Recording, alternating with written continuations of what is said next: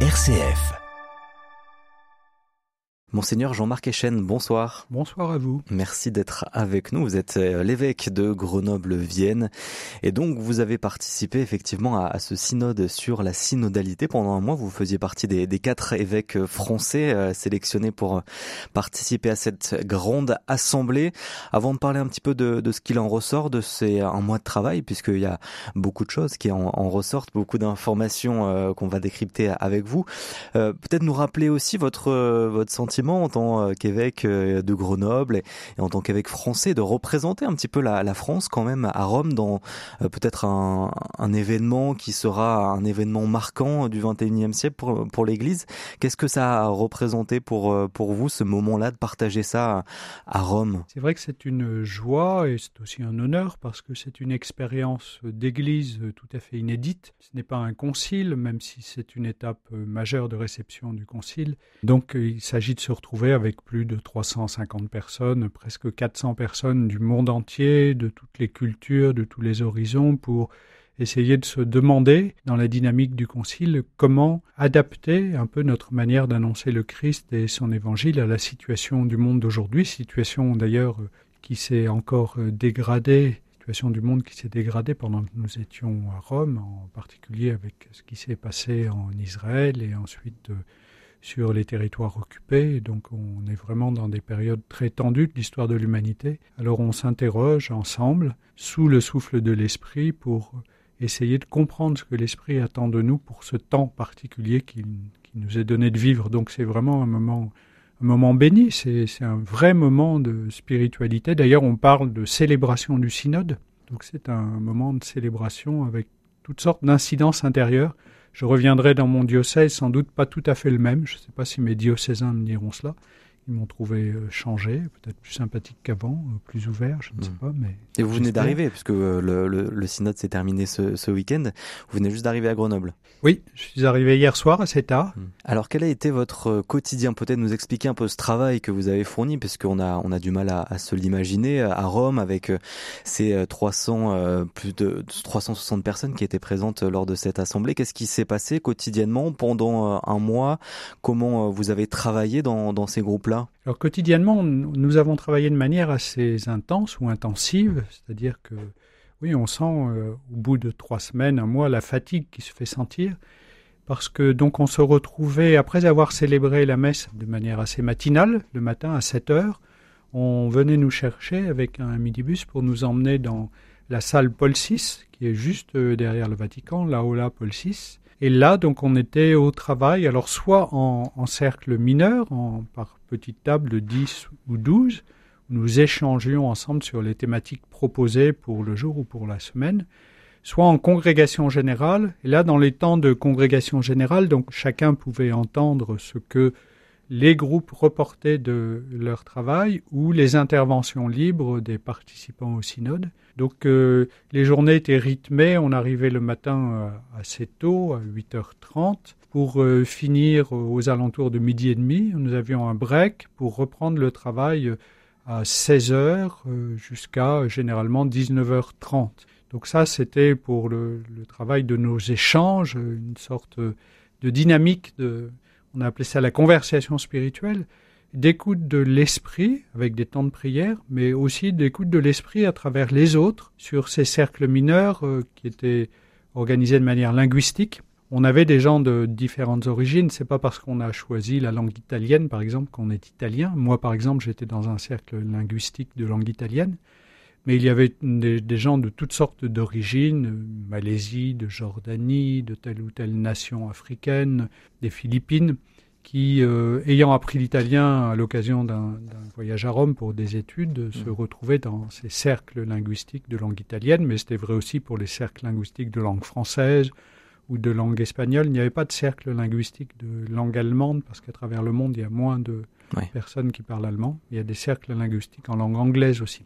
Le synode a déjà connu déjà plusieurs phases. Là, c'était vraiment le plus grand événement depuis son, son lancement il y a deux ans, avec tout le monde qui était rassemblé à Rome pendant un mois. Mais donc, il y a eu plusieurs phases avec un travail en petite communauté déjà locale, des remontées ensuite en diocèse, puis au niveau national, puis continental. Et donc, le diocèse de Lyon a aussi apporté sa contribution, comme tous les autres diocèses, à ce synode pendant la phase donc de consultation diocésaine. Euh, je vous propose d'écouter euh, Héloïse qui a 24 ans. Elle a participé à, ce travail-là du côté de, Lyon et elle est membre aussi de l'équipe diocésaine synodale. Écoutez son, espérance, c'était il y a un mois au lancement donc de, de l'Assemblée à Rome. Je pense qu'il y a un grand enjeu aussi autour de l'unité dans ce synode. C'est sûr que moi j'ai des positions personnelles qui seraient plutôt pour euh, bah, davantage de place. Je sais aussi que certaines paroisses et certains de mes frères et sœurs chrétiens qui ne sont pas forcément prêts à avoir des changements assez brutaux.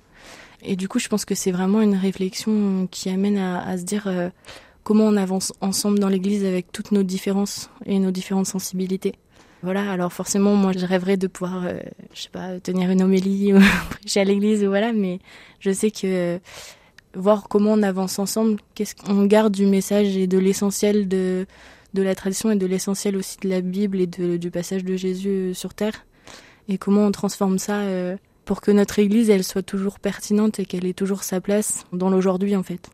Dans ce que dit euh, Héloïse, il y a deux choses peut-être intéressantes. L'unité, euh, qui est un, enjeu majeur, et placer aussi l'Église donc dans, l'aujourd'hui, dans, la société d'aujourd'hui.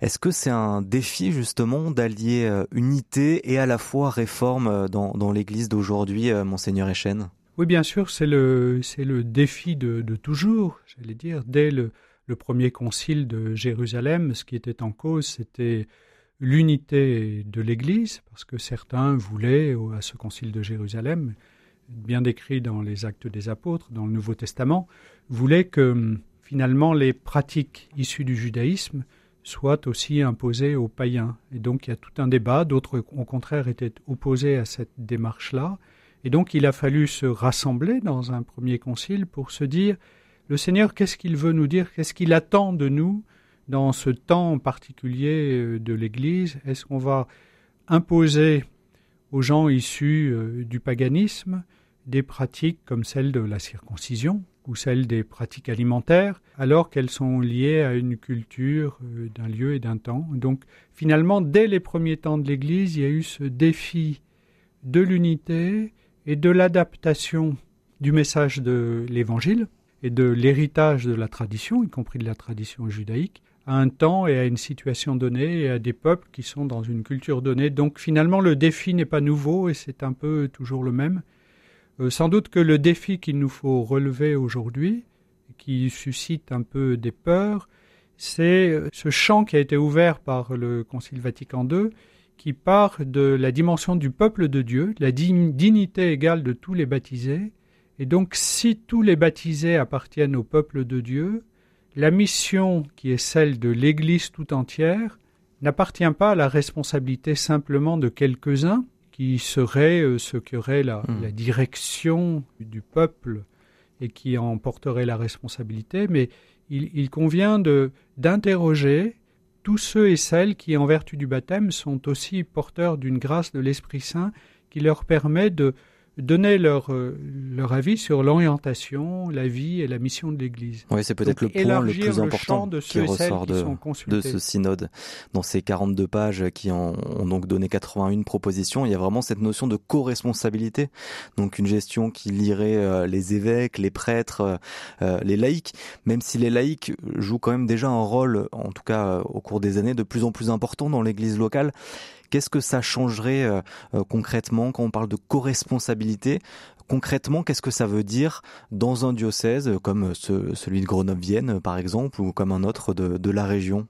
Ça veut dire, par exemple, que effectivement, dans notre Église, il y a beaucoup de laïcs, beaucoup de femmes aussi qui sont engagées dans, mm. dans l'annonce de l'Évangile. On pourrait parler de la catéchèse, de l'aumônerie, mais même si sur notre maison diocésaine, quand on regarde ceux et celles qui portent des responsabilités de service diocésain, il y a énormément de laïcs et énormément de femmes, mais parfois on pourrait avoir le sentiment, mais on a beaucoup progressé en la matière, que les personnes qui sont baptisées mais qui n'ont pas reçu le sacrement de l'ordre, qui ne sont pas dans une démarche de consécration religieuse, sont en quelque sorte des coopérateurs, mais pas vraiment des co-responsables.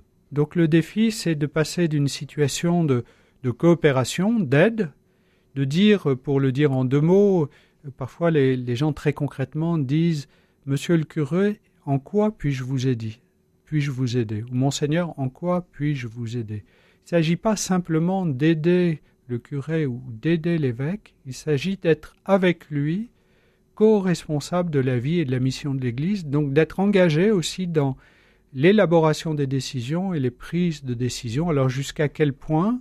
Donc il y a toute cette question de comment on passe d'une coopération, coopération elle existe déjà, pour la vie et la mission de l'Église à une vraie co-responsabilité.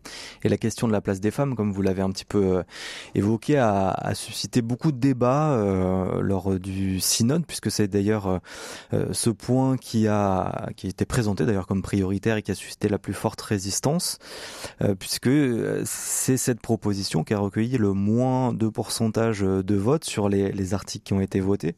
Pourquoi ça a encore du mal à évoluer sur cette question de la place de la femme dans l'Église, alors que, comme vous le dites, euh, il y a déjà des femmes qui ont des places euh, plus ou moins importantes dans, dans les diocèses aujourd'hui Oui, alors là où la, la, question est sensible et où il est plus difficile de trouver un, un consensus, c'est la question de l'accès des femmes au ministère ordonné. Ce n'est pas tellement la question de l'accès des femmes à la prise de décision, mmh. même si cette question-là, elle est aussi objet de débat, mais si on distingue le pouvoir d'ordre et le pouvoir de gouvernement, on peut tout à fait imaginer, on pourrait imaginer, par exemple, qu'une femme, c'est le cas de la sœur Nathalie Bécard, qui est au secrétariat du synode, qui aujourd'hui occupe un poste qui jusqu'alors était tenu par des évêques. Donc elle a un vrai poste de direction, de gouvernement, et pourtant elle n'est pas ordonnée ni diacre, ni prêtre, euh, ni évêque. Mais ensuite se pose la question du diaconat féminin, de l'accès des femmes à des ministères. Alors pour des ministères euh, non ordonnés ou institués, le pape François a déjà tranché la question en disant qu'il fallait ouvrir ces ministères à l'ensemble des baptisés, hommes et femmes. Mais pour la question hautement symbolique qui est celle du sacrement de l'ordre, qui dans l'Église catholique se réfère au choix qu'a posé le Christ euh, de choisir des, hommes comme apôtres, là il y a un cap qui est très difficile euh, à franchir par rapport au magistère et à la tradition. Donc euh, c'est là que, en quelque sorte, il y a une sorte de nœud. Mais la question principale n'est pas celle-là. La question principale, d'abord, c'est la question d'associer tous les baptisés à l'exercice euh, de la responsabilité, qu'ils soient homme ou femme. Pour certains, en tout cas, ça peut l'être. On entendait aussi Héloïse tout à l'heure qui, euh, bon voilà, avait cette euh, espérance hein, malgré tout, même si euh, elle n'y croyait pas forcément beaucoup. Mais il y, a quand même des gens qui se posent la, question. Bon, en tout cas, le travail continue hein, sur ces questions-là aussi, puisque là, on a des propositions qui ont été émises. La synthèse du synode est présentée vraiment comme un point d'étape là, et elle va être travaillée dans les diocèses du monde entier. Donc, ils pourront faire remonter leurs remarques à Rome avant l'été prochain. Il y aura une seconde donc session du synode qui aura lieu en octobre 2024, hein, l'année prochaine. Vous allez euh, mettre en place un, un, travail dans le diocèse, par exemple, du côté euh, de Grenoble-Vienne, euh, monseigneur Jean-Marc Echen, sur ce qui ressort de ce synode là d'ici l'été prochain. Est-ce que vous allez mettre en place des groupes aussi, peut-être? Oui, notre premier travail sera sans doute de de faire une synthèse de la synthèse, parce que c'est vrai que la synthèse, elle fait 37 ou 40 pages. Mmh. Donc euh, je me dis que pour euh, l'ensemble des fidèles de notre diocèse, y compris pour les prêtres ou pour les diacres. Je ne suis pas absolument convaincu que tout le monde le lise. Donc, euh, il s'agira pour nous peut-être de définir un axe ou deux sur lequel nous travaillerons plus précisément, à nouveau en revenant vers euh, l'ensemble du peuple de Dieu, l'ensemble des baptisés. Et puis, il y aura cette deuxième phase du synode, donc en octobre 2024. Et là, on peut s'attendre à ce que, en communion avec le pape, les pères synodaux, après l'exhortation apostolique post-synodale, nous disent euh, voilà, sous le souffle de l'Esprit, nous avons ensemble le sentiment, avec le Saint-Père, que l'Esprit veut conduire notre Église dans cette direction.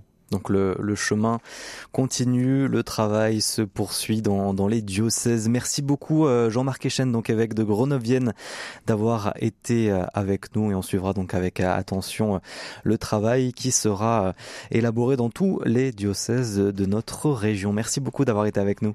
Merci à vous, c'est avec joie.